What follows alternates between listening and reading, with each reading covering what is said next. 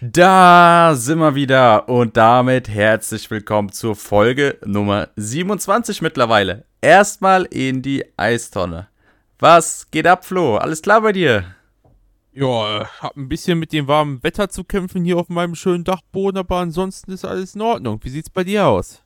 Ja, deswegen sind wir in der Eistonne, um dich ein bisschen abzukühlen, richtig, mein Freund. Richtig, richtig. Ja, wie sieht's bei mir aus? Eine Achterbahnfahrt der Gefühle diese Woche, die äh, bei einem Tiefpunkt geendet ist. Denn Philipp Tietz verlässt meine Darmstädter Richtung Augsburg. Es war ja letzte Woche schon abzusehen, aber wo es dann letztendlich offiziell war oder immer näher gerückt ist, hat es mich dann wirklich gebrochen. Ne? Es hat mir wirklich das Herz gebrochen, weil Philipp Tietz einer meiner Lieblingsspieler war, wenn nicht sogar mein Lieblingsspieler bei den Darmstädtern. Vor allem, weil wir so eine, ich habe so eine coole Story irgendwie mit dem. Das war so ein Spieler, der ist nach Darmstadt gewechselt damals, 2021. Ich habe mir gedacht, boah, Junge, was ist das denn, Alter? Was wollen die denn mit dem? Und auf einmal dreht er halt so ab und ich fand ihn direkt eigentlich sympathisch dann. Und deswegen äh, wurde er dann mein Lieblingsspieler. Ich habe dann ja auch noch was auf Insta gepostet ähm, äh, zum Abschied von ihm. Das hat er Tatsache dann auch repostet in seiner Story und hat dann nochmal mir ein Herzchen geschickt, was ich ganz süß fand. Aber äh, ich bin gebrochen, ja. Aber die Ablöse nimmt man mit. Zweieinhalb Millionen bei einem Marktwert von 2,7 Millionen und einem auslaufenden Vertrag nimmt man als Darmstadt 98 auf jeden Fall mit. Und ich hoffe, dass diese 2,5 Millionen äh, nochmal stark in den Stürmer reinvestiert werden können. Ja, äh, für mich stellt sich nach dem Transfer so ein bisschen die Frage, warum Augsburg? Was willst du da? Haben die nicht genug Stürmer? Aber ähm, ja, I guess äh, manche, manchen Fußballern kann man da einfach bei diesem Gedankengang nicht verstehen oder nicht mehr helfen. Ähm, kommt gerade sehr oft vor im Vereinsfußball, habe ich das Gefühl. Äh, viel mehr zu dem Thema kann ich auch eigentlich nicht sagen, weil äh, ich bin hier nicht der Darmstadt-Experte. Ja, ich muss auch sagen, also, dass, dass er zu Augsburg geht, äh, verstehe ich vielleicht finanziell gesehen, aber boah, Augsburg wird genauso da unten drin hängen wie wir. Und, und ob er da die Spielzeit kriegt, die er jetzt bei Darmstadt bekommen hätte, wage ich auch zu bezweifeln. Und generell äh, hat sich Augsburg mit dieser Transferperiode sehr unsympathisch bei mir gemacht, indem sie halt zwei Leistungsträger von Darmstadt verpflichtet haben. Deswegen ähm, ist Augsburg so eine Mannschaft dieses Jahr, der ich so mit den Abstieg eigentlich äh, gönnen würde. So no front, aber äh, Augsburg zweite Liga, here we go, würde ich, würd ich mich sehen. ja, wobei für mich der, der Transfer von Patrick Pfeiffer ja noch wesentlich mehr äh, Sinn macht, als äh, jetzt noch einen Stürmer in Philipp Tietz zu holen, weil ich weiß gar nicht, was die mit so vielen Stürmern überhaupt wollen. Also es ist ja unfassbar, was die da momentan an Stürmerauswahl haben. Mit sechs Stürmern im Kader. Das macht für mich auch keinen Sinn, als Philipp Tietz dann zu sagen, jo, ich wechsle auch noch dahin und bin der Sechste im Bunde. Naja, auf keinen Fall. Aber ähm, es ist ja noch gar nicht sicher, ob Mergin Berisha überhaupt bleibt. Er hat wohl einen Wechselwunsch geäußert. Möchte Augsburg verlassen, würde ich an seiner Stelle auch gerne wollen. Aber ähm, Vielleicht Tietz deswegen als Ersatz geholt, aber man hat ja auch noch mit Beljo und Demirovic hat man noch ordentliche Kandidaten im Sturm, wo es dann für Tietz auch sehr schwer werden könnte. Ich hoffe ja nicht, dass er endet wie Luca Pfeiffer bei Stuttgart, dass er einfach nur ein Chancentod ist und auch kaum gesetzt ist. Wobei, vielleicht kann man sich das wünschen, vielleicht holen wir ihn dann wieder zurück, wer weiß, aber ja, auf diesem Wege alles Gute, Philipp Tietz, für deine Zukunft. Ich hoffe, ähm, es hat sich für dich gelohnt. Und ich hoffe, dass wir nächstes Jahr Bundesliga spielen und Augsburg nicht. ich habe leider genau das im Gefühl, dass er eben dann Bankwärmer wird. Und äh, sollte Berisha nicht wechseln, ist er ja sogar, wenn überhaupt, nur Stürmer Nummer 4 im Kader. Äh, ja, ich finde es halt menschlich auch sehr schade, Mann. Also das war wirklich menschlich, hat er sowas von sich mit Darmstadt identifizieren können, mit den Fans und allen. Und äh, jetzt geht er halt diesen Weg nach dem Geld. Ich will es ihm nicht verübeln, es ist so, aber Wie gesagt, ob er die Chance in Augsburg kriegt, äh, sei mal dahingestellt. Ja, also ich, ich bezweifle es auch stark. Ähm, wie gesagt, ich kann es aus Spielerperspektive nicht verstehen. Von daher weiß ich nicht. Aber ich glaube, das war genug zu Philipp Tietz. Oder möchtest du noch was dazu sagen? Ich habe mein Herz ausgeschüttet. Gehen wir weiter zum nächsten deutschen Stürmer, der äh, innerhalb der Bundesliga gewechselt ist. Und zwar zu, beziehungsweise nicht innerhalb der Bundesliga, aber innerhalb von Deutschland, wieder zurück in die Bundesliga. Und zwar Jessic Ngankam von Berlin zur Eintracht. Hast du das Interview gesehen, da, äh, so vor zwei Wochen, was er mit äh, Bilal Kiameri hatte? Hm, Nee. Ist mir jetzt Da- gerade im Kopf. Da wurde nochmal thematisiert das Interesse von Union, was ursprünglich äh, Richtung in Gangkamp ging. Und da hat er in diesem Interview dann halt gesagt, boah, ich bin Herr Tana, ich, ich habe zwar drei Minuten überlegt, ob ich Champions League bei Union spiele, aber ich kann es nicht übers Herz bringen, weil ich bin Herr Tana. Deswegen äh, ist dieser Wechsel keine Option für mich und jetzt hat er sich diese Woche dann für die Euroleague entschieden, nee, Conference League, für die Conference League entschieden und spielt somit bei Eintracht Frankfurt. Ist, glaube ich, für 3,5 Millionen gewechselt. Äh, ein guter Deal für die Eintracht, finde ich. Äh, ein Potenzial hat dieser Spieler auf jeden Fall. Hat äh, bei der Hertha letztes Jahr gezeigt, dass er auch ein Lichtblick sein kann in einer Mannschaft, die nicht unbedingt funktioniert und hinter Kolo Moani könnte er sich dann gut entwickeln. Und wenn dieser dann vielleicht nächsten Sommer geht, äh, könnte, könnte eine Option für die Startelf sein, auf jeden Fall. Er ist, glaube ich, genau, also könnte genau der Spieler sein, den man quasi gebraucht hat, um äh, Kolumani dann letztendlich zu ersetzen. Diesen, von dem man das eventuell nicht erwartet, dass er dieses Level erreichen konnte. Das hat man bei Kolumani ja auch nicht erwartet. Ähm, auf deine Ablösesumme muss man mal 500.000 draufpacken. Er ist für 4 Millionen gewechselt, aber ich glaube, das kann man immer noch deutlich vertreten. Hat seinen Marktwert auf 5 Millionen gesteigert im letzten Jahr. Von daher eigentlich eine gute Situation für Frankfurt. Du hast einen guten Backup für Kolumani auf der Bank sitzen, der definitiv das Potenzial hat, ihn dann auch irgendwann ganz zu ersetzen. Ob er jemals die Klasse von Kolumani erreichen wird, weiß man nicht. Aber ähm, da, das kannst du auch eigentlich nicht verlangen, weil äh, ist schon eine Ausnahme gewesen äh, von der Entwicklung her bei Frankfurt. Deswegen, ich denke mal, mit dem Gang Kamm hat man auf jeden Fall eine gute Unterstützung da vorne drin und jetzt auch sehr viele Optionen offen, die man da in den Sturm stellen kann bei Frankfurt. Ja, weil so ein Lukas Alario, den kannst du ja in der Pfeife rauchen. So, der, der ist ja null eingeschlagen bei der Eintracht und äh, war ein absoluter Fehleinkauf meines Erachtens nach. Deswegen hast du mit Jesse Nankamp einen guten Backup gefunden, der noch eine Ergänzung zu Bourré ist. Deswegen äh, super Transfer eigentlich für beide Seiten. Weil für die zweite Liga wäre er absolut zu gut gewesen. Ja, das schon. Wobei vielleicht so ein Jahr in der zweiten Liga halt dich dann wirklich zur Hertha-Legende schießen, wenn du mit dem Aufstieg wieder zurückkommst, wäre auch eine Option gewesen. Ja, der Mann ist jung. Der Mann ist jung, hat noch alle, hat noch alles vor sich. Deswegen Das auf jeden Fall. vertretbarer auf jeden Transfer Fall. auf jeden Fall. Ja, von beiden Seiten auch. Nicht ganz so vertretbarer Transfer ist äh, passiert und es wechselt ein weiterer großer Spielername Richtung Saudi-Arabien. Sergej Milinkovic-Savic hat sich gegen Juventus entschieden und für Al-Hilal. Das ist ich auch gesagt geisteskrank. wieder nicht, was ich dazu sagen soll. Also, ich weiß nicht, wie, wie oft in FIFA ich am Anfang ein Itali äh, italienisches Ligateam gebaut habe und wie oft dieser Mann dann quasi das Endziel war.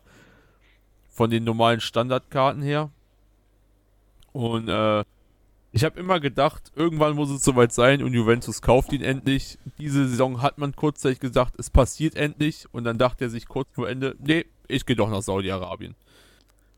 Ja, vor allem, er war ja über die ganzen letzten Jahre hinweg, wurde er als Top-Talent gehandelt und äh, war eigentlich jedem Sommer ein Thema bei irgendeinem Top-Club, sei es Manchester United, sei es, wie du gesagt hast, Juventus Turin oder ähm, gar Real Madrid, was glaube ich auch mal ein Gerücht war vor längerer Zeit, wo er noch so um die 23, 24 war. Weil er hat bei Lazio immer Top-Leistung gebracht und war immer einer der Leistungsträger und äh, man hat es eigentlich gar nicht verstanden, warum er wirklich so lange noch bei Lazio geblieben ist, ne? Weil die Offerten, die lagen ihm ja offen. Und dass er sich ausgerechnet jetzt, ausgerechnet jetzt für Saudi-Arabien entscheidet, ist halt wieder sinnbildlich für die Entwicklung der heutigen Fußballgesellschaft. Das ist ja auch wieder einfach so ein, so ein Schlag ins Gesicht für alle anderen, so dass du sagst, jo, ich gehe einfach dem Geld hinterher. Und dann. Ja, mittlerweile sind es ja über 30 anerkannte Top-Spieler, die aus Europa nach Saudi-Arabien gewechselt sind. Ja. Das ist krank. Ich kann es auch irgendwann nicht mehr nachvollziehen. Also er ist jetzt 28, ähm, der hätte auf jeden Fall noch drei, vier, wenn nicht sogar fünf gute Jahre in Europa vor sich gehabt.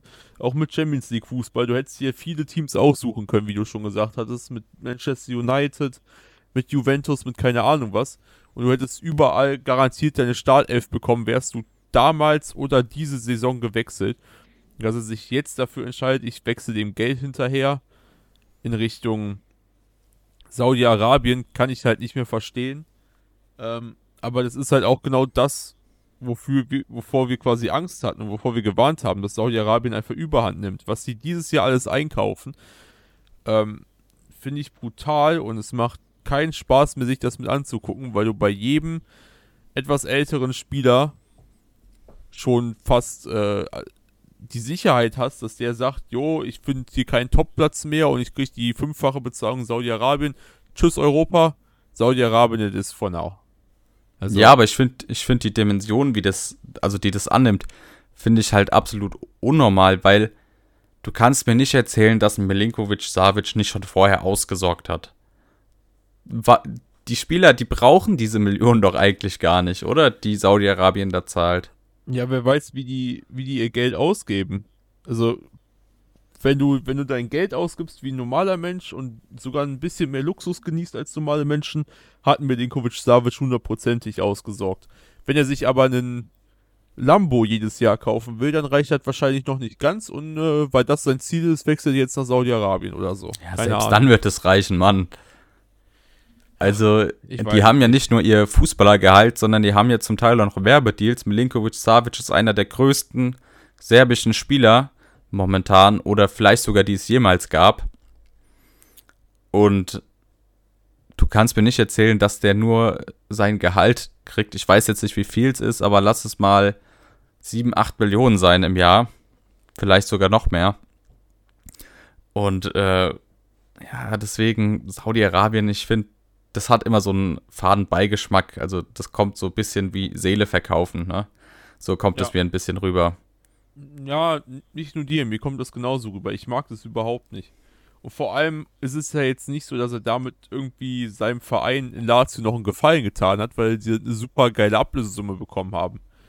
Die tatsächliche Ablösesumme lag unter dem Marktwert von ihm. Und dann kann ich es noch viel weniger verstehen, weil wenn du so einen Transfer hast, dann willst du ja irgendwie deinem Verein wenigstens noch was Gutes tun oder habe ich zumindest gedacht, nachdem man da fast zehn Jahre gespielt hat.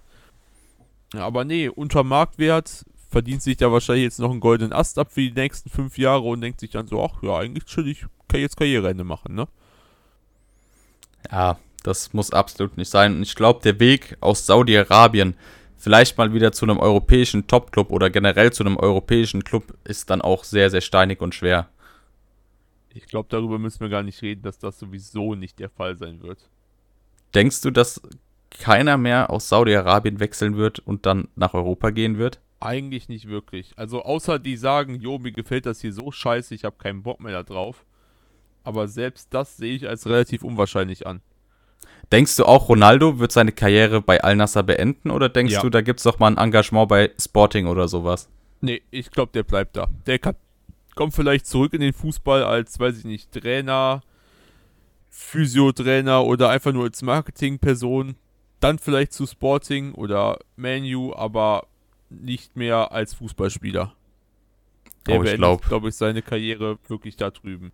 Ich glaube aber die Zeit von Ronaldo bei den Red Devils, die ist absolut vorbei, egal in welcher Form. Äh, war ja, ja jetzt gut. nicht so harmonisch, wie, wie das dann alles auseinandergegangen ist. Deswegen weiß ich nicht, ob da auch ja. die United-Fans noch so Bock drauf haben, einen Ronaldo im Vorstand oder im Trainerstab zu haben. Ja, sehe ich, also seh ich ein bisschen schwierig. Safe, safe, safe. Ja. Wer sich aber gegen ganz viele Millionen entschieden hat, ist Christian Pulisic. Denn Christian Pulisic wechselt für 20 Millionen von Chelsea zu AC Milan. Und Chelsea fällt mittlerweile einfach nur noch auseinander, kann das sein? Ja, was heißt, die fallen auseinander? Die haben ja so viel gekauft, dass sie immer noch einen riesigen Kader haben. Aber du hast halt einfach alles aussortiert, was die Champions League gewonnen hat damals. Ich weiß nicht, es sind kaum, ich glaube nur noch eine Person aus demselben Kader ist noch da. Thiago Silva ist noch da. Und Kepa. Aber nee, Kepa hat ja nicht gespielt im Finale. Ja, guck, also es ist Wahnsinn. Du hast vor, weiß ich nicht, zwei Jahren, drei Jahren die Champions League gewonnen. Davon ist kein einziger Spieler mehr da, so gefühlt. Es ist unfassbar eigentlich. Und du verkaufst jetzt auch schon Leute, die halt immer noch quasi als Talent gelten. Mit Mason Mount, Kai Havertz und äh, Pulisic hast du drei Spieler verkauft, die auf jeden Fall immer noch Potenzial nach oben haben die du quasi mehr oder weniger fast schon kaputt gemacht hast. Mit der Art und Weise, wie du sie behandelt hast, teilweise auch. Ähm, dass du einen Harvards auf Position stellst, die er nicht so gerne spielt, dass ein Mason Mount nur auf der Bank hockt oder ein Christian Pulisic kam da auch nie wirklich an. Und äh, das wird jetzt alles wieder aussortiert. Finde ich nicht geil. Also, was, was Chelsea da macht, hatten wir schon oft angesprochen, finden wir beide nicht so super. Ähm, ich hoffe jetzt einfach für Pulisic, dass er bei AC Milan direkt einschlägt und wieder zu alter Stärke zurückfinden kann. Ähm, ich denke, dafür ist eigentlich die AC momentan ein sehr guter Anlaufpunkt und ich glaube auch, ein Startplatz äh, ist ihm so gut wie garantiert. Ich denke auch, wobei er ja auf der Position von Rafa Leao spielt, ne? Der kann auch rechts spielen. Naja, dann. Dann geht es ja, aber seine Main-Position ist links eigentlich, ne? Ja, steht aber bei Transfermarkt sogar als rechts außen drin. Na, na dann. Na dann. Mein Fehler. Nee, aber für Pulisic ein starker Transfer. Chelsea kriegt wieder seine Million fürs Financial Fairplay. Und äh, verliert auch immer mehr seine Seele. Es sind ja kaum mehr Spieler da, so, die sich wirklich mit dem Verein identifizieren, die aus der Jugend kommen, oder als junge Spieler dorthin gekommen sind und wirklich was für den Verein geleistet haben. Ne? Da gibt es ja kaum mehr Spieler. Harvards weg, wie du schon gesagt hast, Mason Mount weg, Pulisic weg. Wer gibt's denn da noch? Der wirklich so aus der Jugend. Ach ja, hier, Gallagher. Ist das bodenlos, Mann. Ja, ehrlich. Reese James gibt's dann noch. Stimmt. Und äh, auch einen äh, jetzt gerade haben sie ja Levi Cowell und Lewis Hall hochgezogen, zwei junge Talente. Ja. Aber so dieser Kern der Mannschaft, die damals 2021 die Champions League gewonnen hat, ist halt einfach nicht mehr da. Und äh, macht Chelsea für mich jetzt auch nicht sonderlich sympathischer, weil man halt so viele Spieler, die mir damals eigentlich sehr sympathisch waren, einfach verloren hat oder abgegeben hat, um dann so Affen wie ein Mutrik oder so zu pushen, Alter. Das ist. Also eher ganz im Gegenteil. Also Chelsea ist mir mittlerweile so unsympathisch geworden und Chelsea war mal in England zumindest eine lange Zeit mein Lieblingsverein, wegen Michael Ballack vor allem. Äh, Ballack war früher immer mein absoluter Lieblingsspieler und als er dann zu Chelsea gegangen ist, habe ich auch angefangen, Chelsea zu supporten. Äh, bis ich dann halt Liverpool-Fan geworden bin. Aber mittlerweile kann ich mich mit Chelsea einfach gar nicht mehr identifizieren und das, was die da veranstalten, finde ich einfach nur noch eine Schande für den Fußball. Und vor allem gucke ich mir gerade mal so nebenbei den Kader an und mir fällt einfach auf, die haben nur noch vier Mittelfeldspieler. Enzo, was machen die da? Gallagher. Ja, die anderen beiden fallen dir schon gar nicht mehr ein. Dann gibt es noch André ja. Santos und Kane Chukwu. Ah, den kenne ich noch, den kenne ich noch. Ja, das sind die einzigen vier richtigen Mittelfeldspieler, die Chelsea noch hat. Der, Rest ist, der Rest ist entweder vorne oder hinten. Ach, zur Not spielt Kepa im ZM. auch true, auch true. Aber du hast jetzt gerade gesagt, Michael Ballack, ne? Um nochmal off-topic zu gehen. Wie hast du damals das Foul von Kevin Prince Boateng miterlebt? Ähm, gar nicht so richtig. Also ich habe dann irgendwann einfach nur die Nachricht mitbekommen, Ballack spielt bei der WM nicht und da ist für mich so eine kleine Welt zusammengebrochen. Weil wie gesagt, Ballack war damals mein absoluter Lieblingsspieler. Ähm, und ich bin bis heute der Meinung, dass wenn Ballack bei der WM 2010 dabei gewesen wäre, dass Deutschland die WM da schon gewonnen hätte. Meinst du? Ja, ich glaube, der hätte einfach für den Zusammenhalt gesorgt. Nicht unbedingt durch das fußballerische Können, aber den Zusammenhalt, diesen Push-Effekt für die Mannschaft, ich glaube, das wäre es gewesen. Ich meine nämlich, dass gerade diese Verletzung ähm, den Umbruch eingeleitet hat. Ja, der deutschen Nationalmannschaft. Auch. Das stimmt, also da gebe ich dir auch recht. Aber ich glaube trotzdem, dass äh, ein Ballack, wenn der dabei gewesen wäre und im, du, du nimmst denselben Kern der Mannschaft, wie sie war, und packst einfach nur einen Ballack dazu, dass der diesen Push-Effekt auf die Mannschaft gehabt hätte, diesen Zusammenhalt gegeben hätte, was äh, Deutschland 2014 auch zum Team gemacht hat, hätte Ballack 2010 machen können, meiner Meinung nach. Ja, das Ding ist halt vor der WM, ne, ist nochmal so ein riesen Ego-Krieg zwischen Philipp Lahm und Michael Ballack dann ausgebrochen oder was nach der WM. Weil äh, Philipp Lahm seine Kapitätsbinde nicht mehr abgeben wollte und Ballack wollte sie halt dann unbedingt wieder haben und somit äh, war das dann auch sein Aus für die Nationalmannschaft, weil er dann halt dadurch äh, sehr viel Unruhe reingebracht hat, anstatt ja. Äh, mit seiner Mentalität nee, weiterhelfen konnte. Das stimmt, aber also ich weiß gerade nicht mehr, ob es vor oder nach der WM war. Ähm, ich glaube eher nach der WM, weil Philipp Lahm ja durch die Verletzung die Kapitänsbinde erst bekommen hat. Ähm, aber ich glaube, bei der WM hätte es durchaus noch der Push sein können, vielleicht für den WM-Sieg dann. Ja, hätte ja sein können. Aber dann haben wir es ja vier Jahre später besser gemacht. Genau. Ist jetzt auch neun Jahre her, ne? Gestern, ja doch, gestern neun Jahre her. Es ist geisteskrank. Und guck dir an, wo wir jetzt stehen, Mann, mit dieser Nationalmannschaft. Ja, nächste WM spielen wir schon gar nicht mehr mit. Ja, Europameisterschaft wahrscheinlich auch nur dabei, weil wir Gastgeber sind. Ja. Das kann ja nur peinlich werden. Aber das ist dann wieder ein Thema für nächstes Jahr. Da sind wir schon bei Folge 100 oder so. Ihr könnt hinkommen. Nee, nicht ja, ganz. Nicht ganz. Ja, sind wir bei Folge 75. Irgendwie sowas, ja. Ja. Na, bin ich auch mal gespannt, Mann, aber ich habe keine Lust, mich über die Nationalmannschaft unterhalten. Nee, ich auch nicht. Ich auch nicht. Deswegen äh, gibt es noch Transfers. Äh, nee, aber ich wollte noch was anderes ansprechen, wo wir nämlich eigentlich gerade in Saudi-Arabien waren. Ähm, bin ich so ein bisschen rausgekommen, beziehungsweise habe mir dann nochmal Gedanken gemacht und da war irgendwas. Hast du mitbekommen, dass Ronaldos Club für drei Transferperioden gesperrt ist? Echt? Ja. Warum denn das? Wegen Schulden. Fängt ja schon mal gut an. und da, da ist noch so ein weiterer Punkt, wo ich mir jetzt einfach Sorgen machen muss. Wenn das schon da so anfängt, dass sie wegen Schulden Transfer gesperrt werden, dann verstehe ich die Welt nicht mehr. Ich verstehe die ganze Geschichte, die kommt auf mich so ein bisschen komisch rüber. Es handelt sich nämlich dabei oder in dieser Geschichte um den Transfer von äh, Alfred Musa, falls ihr das noch was sagt. Heißt der Alfred? Ist das der, der bei ZSK Moskau und so gespielt Ahmed, hat und bei Ahmed Leicester und bei ja. Leicester City, ne? Ja. Genau der. ZSK Moskau, Leicester City und genau über den Transfer von Leicester City nach Al-Nasr geht's nämlich.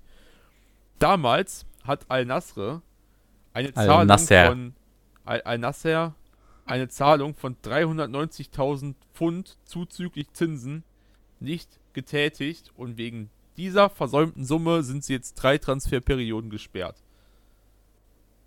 Ist ordentlich. Ja, wegen so einem kleinen Geldbetrag. Also ist eigentlich komisch. Und dann äh, stellt sich mir die Frage, verstehen die den Fußball nicht? Weil das waren leistungsbezogene Zuschläge, die da gefehlt haben.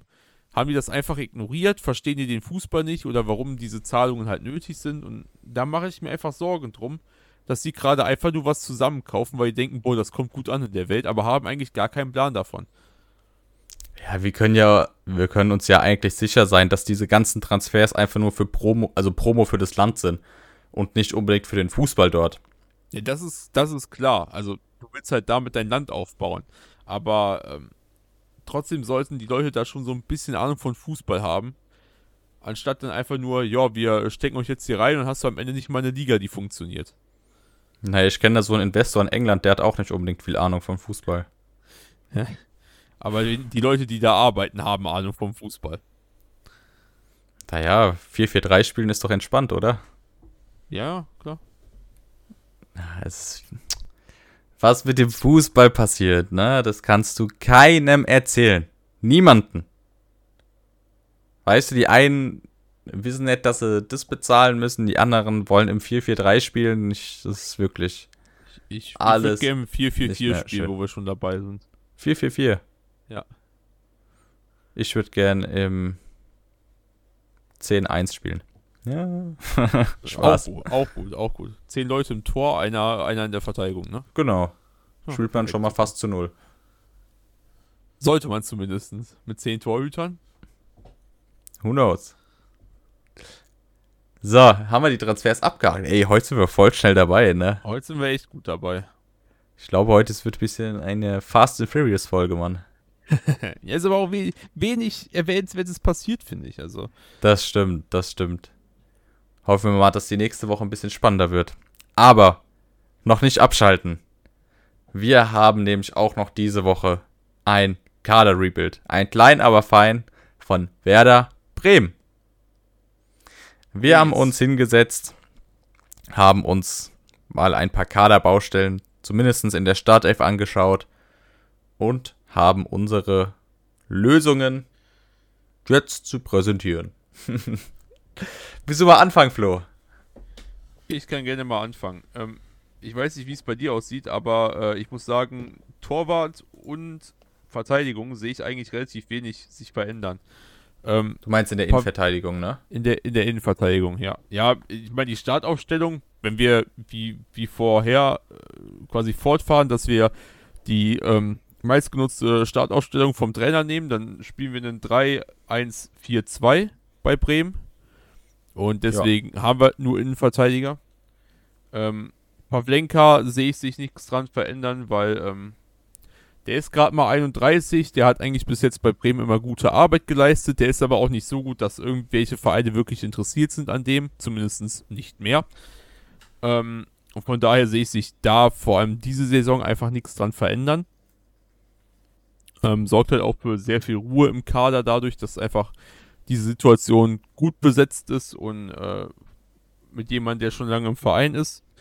In der Innenverteidigung sehe ich sich nichts verändern, weil du vier Spieler hast in deinem Kader, die sind ungefähr alle gleich alt, die sind ungefähr alle gleich stark, die haben ungefähr alle den gleichen Marktwert, die kannst du alle Start spielen lassen, ohne Probleme. Äh, Friedel, Pieper, Stark und äh, Velkovic kannst du ohne Probleme aussortieren. Das Einzige, was da fehlt, sind zwei Backups. Da wir aber Ohne Start Probleme aussortieren. umsortieren. Besser? Ah, äh, ja, ich wollte schon Aussortieren. sagen. Aussortieren. Verpisst euch alle. Da, da sortierst du gar nichts aus. So. Ähm, ja, da brauchst du höchstens noch ein, zwei Backups, die da zukommen, um zu unterstützen. Deswegen verstehe ich auch nicht, dass man Cadirola verkauft hat. Das wäre für mich nämlich so ein perfekter. Äh, nee, warte. Kia Rodia, sorry. Ähm, dass man den verkauft hat, das wäre für mich nämlich ein perfekter Backup für die Saison gewesen. Junger Spieler hätte ab und zu mal sogar Start spielen können, aber zumindest von der Bank aus kommen können. Super Backup für die vier guten Jungs da vorne. Ähm, genau. Dann kommen wir allerdings zum ZDM und ähm, das war so eine schwankende Position bei Bremen letztes Jahr, wo man nicht wirklich den Kandidat gefunden hat, mit dem man wirklich gehen möchte. Sowohl Ilya Kruev als auch Christian Groß haben diese Position mehrfach als Stamm besetzt und ich sehe den Neuzugang Nabi Keita eigentlich nicht als ZDM an. Verbessere mich gerne, wenn du das anders siehst, aber ich denke, da bist du eigentlich auch derselben Meinung. Also ich würde den sogar eher als Zehner sehen als als Sechser. Ich nämlich auch. Und äh, deswegen habe ich mich mal umgeguckt. Fündig geworden, beziehungsweise die Option, für die ich mich dann letztendlich wirklich entschieden habe, ähm, bin ich mal wieder bei Hoffenheim. Oh, Ja, ich sehe schon, sehe schon fragende Gesichter. Und zwar ähm, handelt es sich dabei um jemanden, der bei Hoffenheim eh schon auf dem Abstellgleis steht. ah, äh, ich weiß letzte wer. Saison auf Leihbasis in äh, Griechenland verbracht und zwar Samaseku.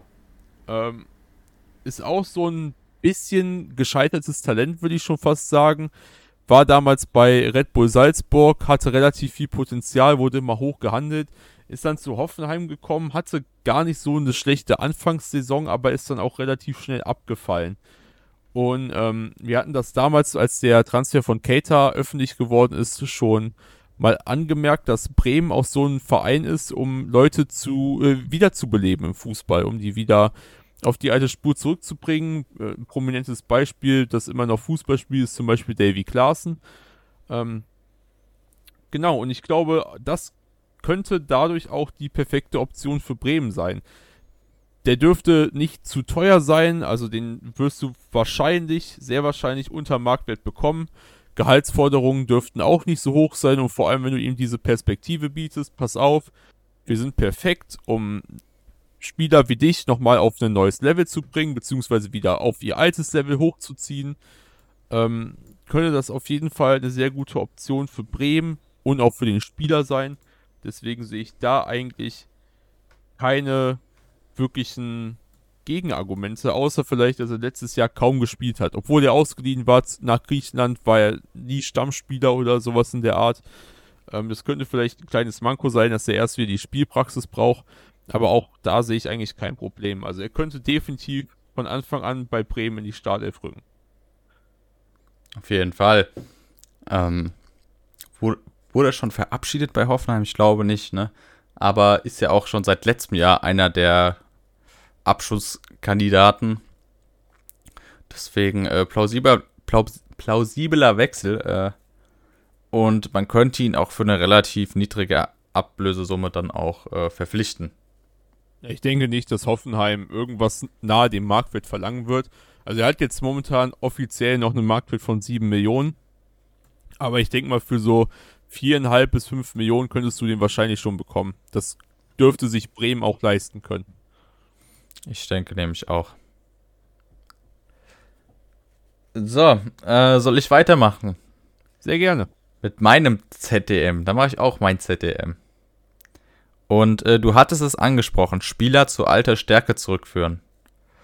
Und da habe ich gerade heute eine Nachricht gelesen von einem ehemaligen Bundesligaspieler, der bei seinem Verein kurz vor dem Aussteht. Und dieser Verein ist Juventus Turin. Und ja, ich weiß, der Marktwert ist sehr, sehr teuer. Was heißt sehr, sehr teuer? Aber für Bremen auf jeden Fall teuer. Aber dieser Spieler hat die letzten zwei Jahre auch nicht unbedingt äh, geglänzt, sei es in der Premier League noch in der Serie A. Aber dafür in seinen Bundesliga-Jahren Top-Leistung gebracht hat. Und zwar geht es um Weston McKenney. Und für mich eine Top-Option als Laie für Werder Bremen. Auch sehr flexibel einsetzbar im Mittelfeld, kann sowohl ZDM als auch ZM als sogar auch im ZOM spielen.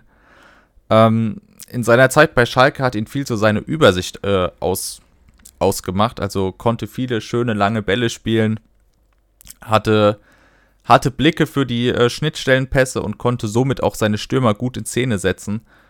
Und deswegen denke ich, als Leih, als Laie mit Kaufoption wäre auf jeden Fall eventuell ein Mann für Werder Bremen. Ich weiß nicht, ob die Kaufoption dann realistisch ist, aber auf Leihbasis auf jeden Fall ein sehr guter Pick. Ähm, ist naja, auch aussortiert ne, worden bei Juve. Wenn du eine Kaufoption für 10 Millionen vielleicht kriegst. Ja. Und der ein äh, gutes ist, Jahr spielt. Ist ja auch aussortiert worden bei Juve. Ähm, und vor allem noch sehr viel jünger als Samaseku. Das muss man ja auch mal da zu erwähnen. Also wäre vor allem hat er, ein sehr guter Pick.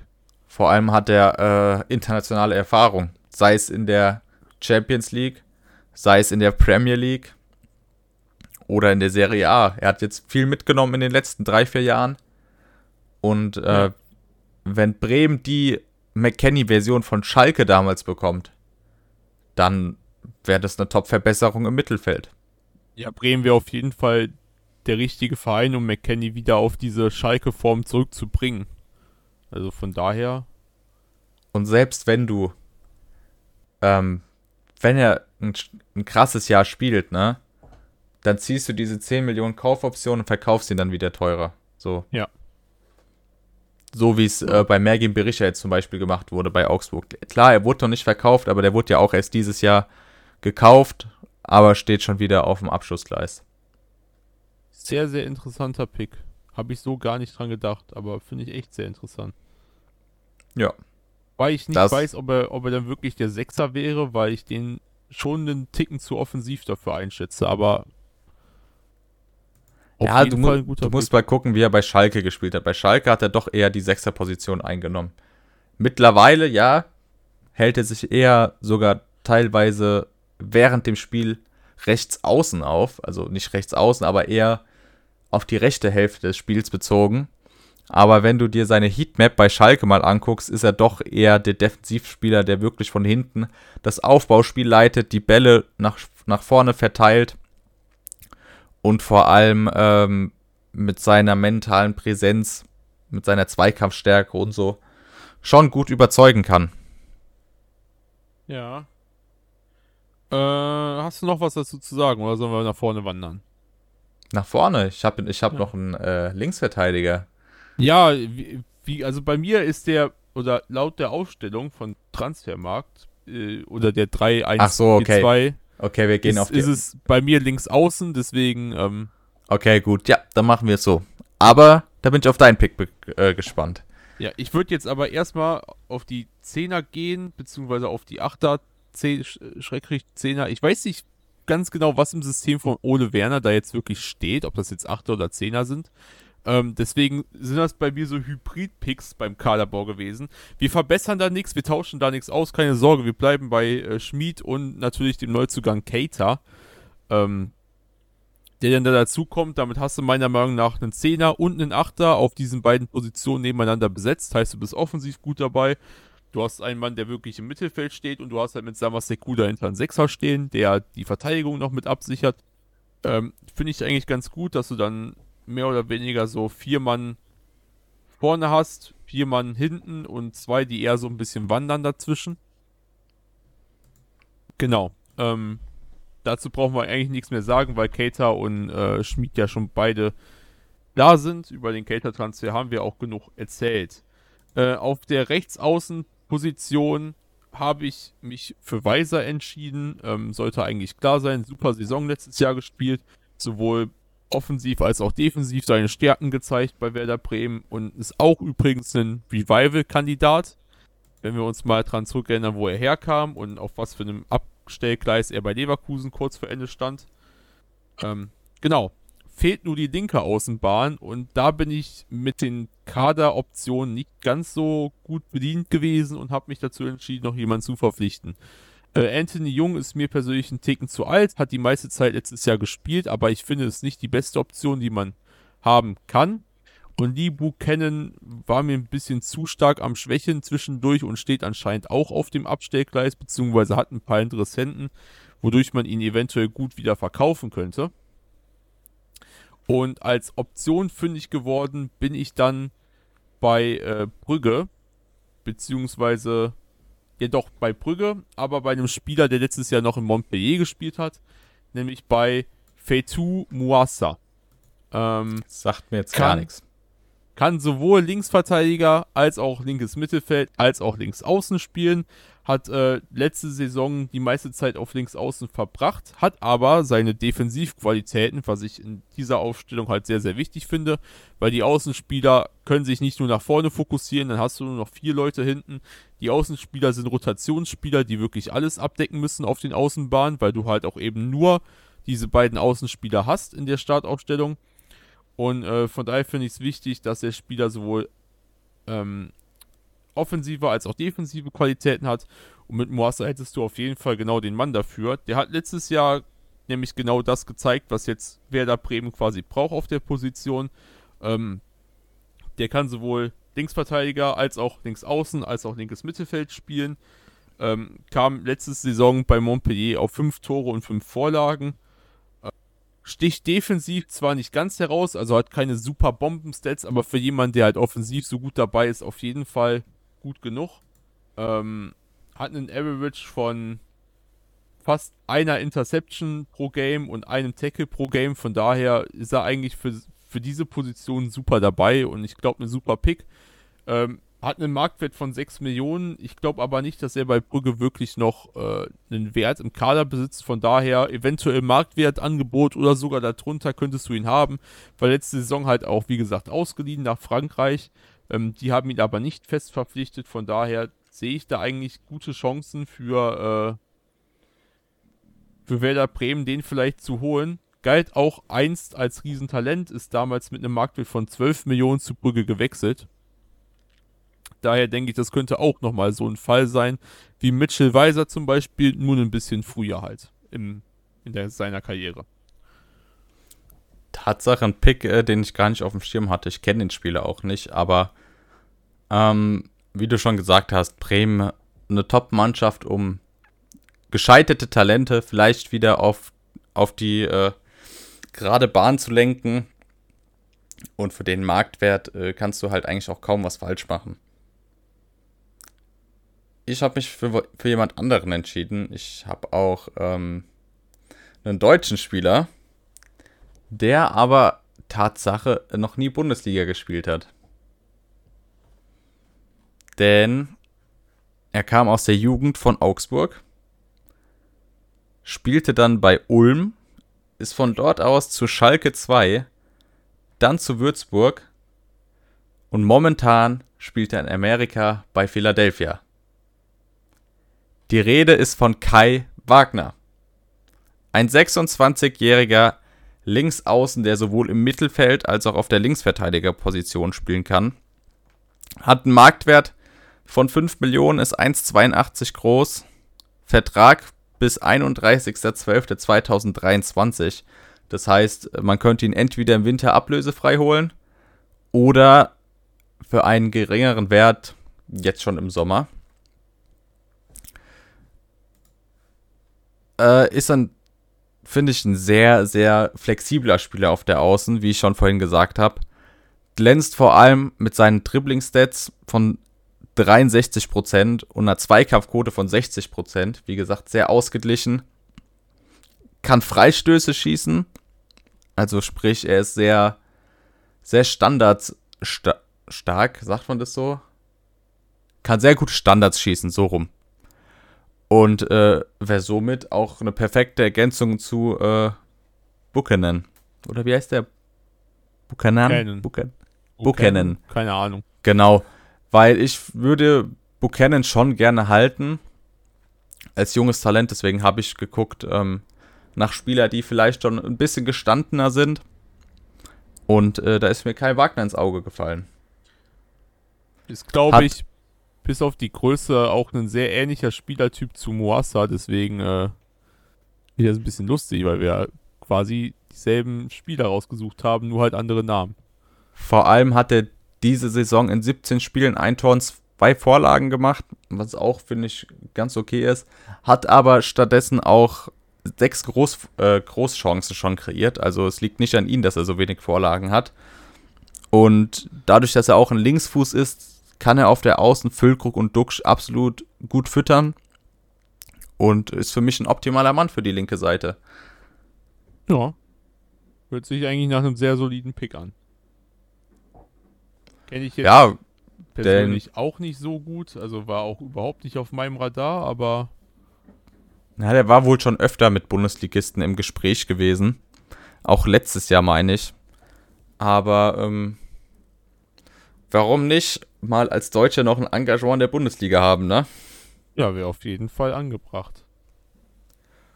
Und ich denke auch, dass bei Bremen dieses Jahr so einiges drin sein könnte, auch mit den Transfers, die man bisher getätigt hat. Also ein einstelliger Tabellenplatz sollte auf jeden Fall drin sein, wenn nicht sogar Europa. Vielleicht sind wir zu übereuphorisiert von dem äh, Cater-Transfer, aber ich glaube, dass bei Bremen wirklich einiges gehen konnte, könnte, wenn man Füllkrug und Duck schalten kann. Oder wenn man äh, Duxch, äh, Füllkrug zumindest adäquat ersetzen kann. Also bei, ob es für Europa reicht, bin ich mir jetzt noch nicht ganz so sicher. Aber ich glaube schon, dass man sich dafür auf jeden Fall äh, im richtigen, in die richtige Richtung bewegt. Also Richtung Abstieg ist, glaube ich, dann doch Europäer sehr viel wahrscheinlicher als Abstieg. Ja. Genau. Also da kann man Baumann nur mal auf die Schulter klopfen für die Transfers, die bis jetzt getätigt wurden. Ja. Und vielleicht kommt ja noch einer von denen, die wir gesagt haben. Wer weiß, bis jetzt äh, sah es ja nicht so gut aus, vor allem bei Gladbach. Aber das ist wieder ein Thema für sich. ähm, hast du noch einen? Ich habe keinen, nein. Ja, bei mir sind nur noch die zwei Stürmer offen und da tut sich Tatsache noch was. Und zwar bin ich davon ausgegangen, dass Füllkrug noch verkauft wird. Ähm, ob das jetzt gut für Bremen ist oder nicht, sei mal dahingestellt. Ähm, klar war Füllkrug extrem wichtig für Bremen, aber ich glaube auch nicht so überlebenswichtig, dass man sagt, man kommt ohne ihn gar nicht klar. Vielleicht lieber das Geld mitnehmen, bevor er jetzt eine Saison hat, wo er wieder extrem abfällt und äh, es sich dann nicht gelohnt hat, ihn nicht zu verkaufen quasi.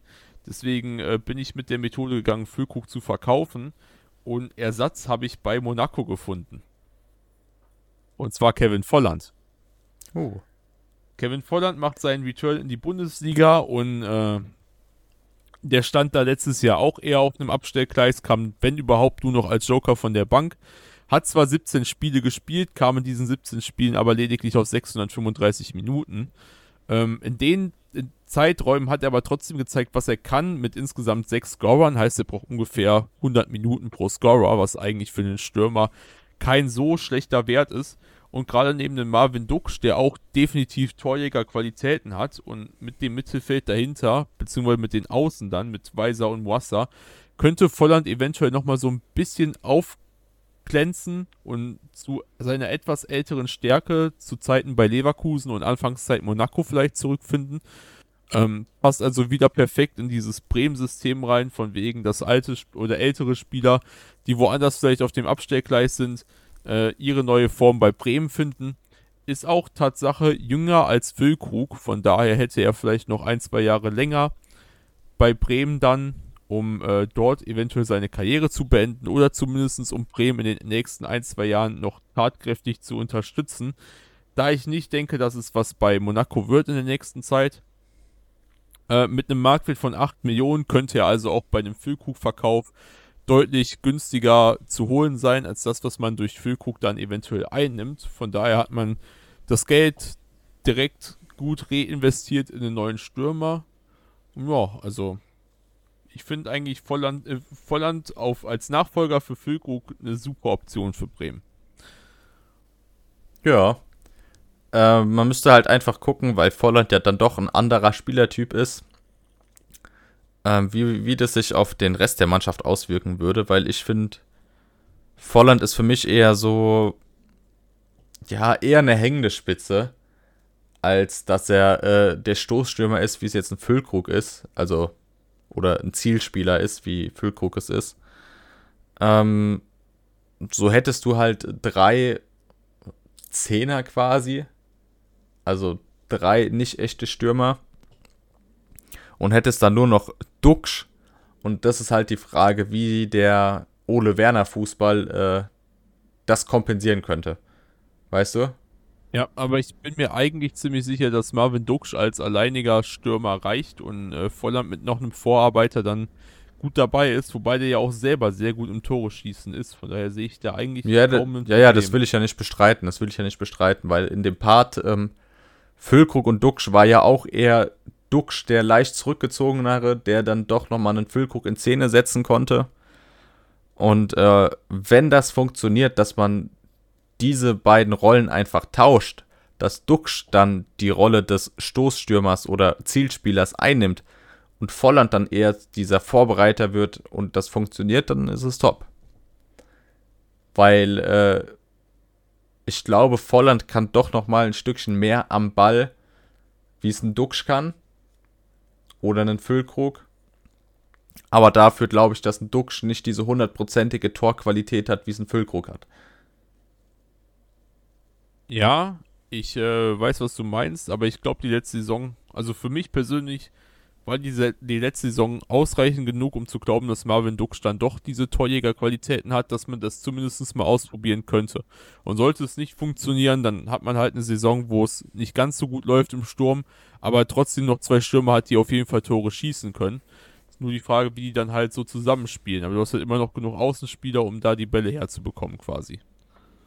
Ja, ja, auf jeden Fall. Du hast halt da nur noch einen Zielspieler, aber das äh, zeigen ja auch andere Bundesligisten, dass du auch mit einem Stürmer deine Spiele gewinnen kannst, auf jeden Fall. Oder eher gesagt, die meisten Bundesligisten zeigen das, dass du mit ja. einem Stürmer auch die Spiele gewinnen genau. kannst. Aber da würde ich sagen, haben wir jetzt im Großen und Ganzen starke Picks äh, präsentiert. Ja. Wie vorhin schon gesagt, vielleicht kommt ja der ein oder andere. Wer weiß. Bei Gladbach sah es nicht so gut aus. Aber ähm, die Transferperiode ist ja noch nicht vorbei. Gut, man konnte auch schlecht wissen, dass Gladbach da hingeht und sagt, du, wir verkaufen jetzt auch einen Hofmann noch. Also da hätte ich nie im Leben mit gerechnet. Das stimmt. Hätte ich auch nicht mit gerechnet. Aber Idees wurde Idees. Und das auch so, wie es ist. Wir kommen jetzt hier langsam zum Ende. Ich hoffe, euch hat die Folge gefallen. Lasst gerne eine Bewertung da im Podcast. Kommentiert eure Meinung zu unseren Picks oder eure Anliegen.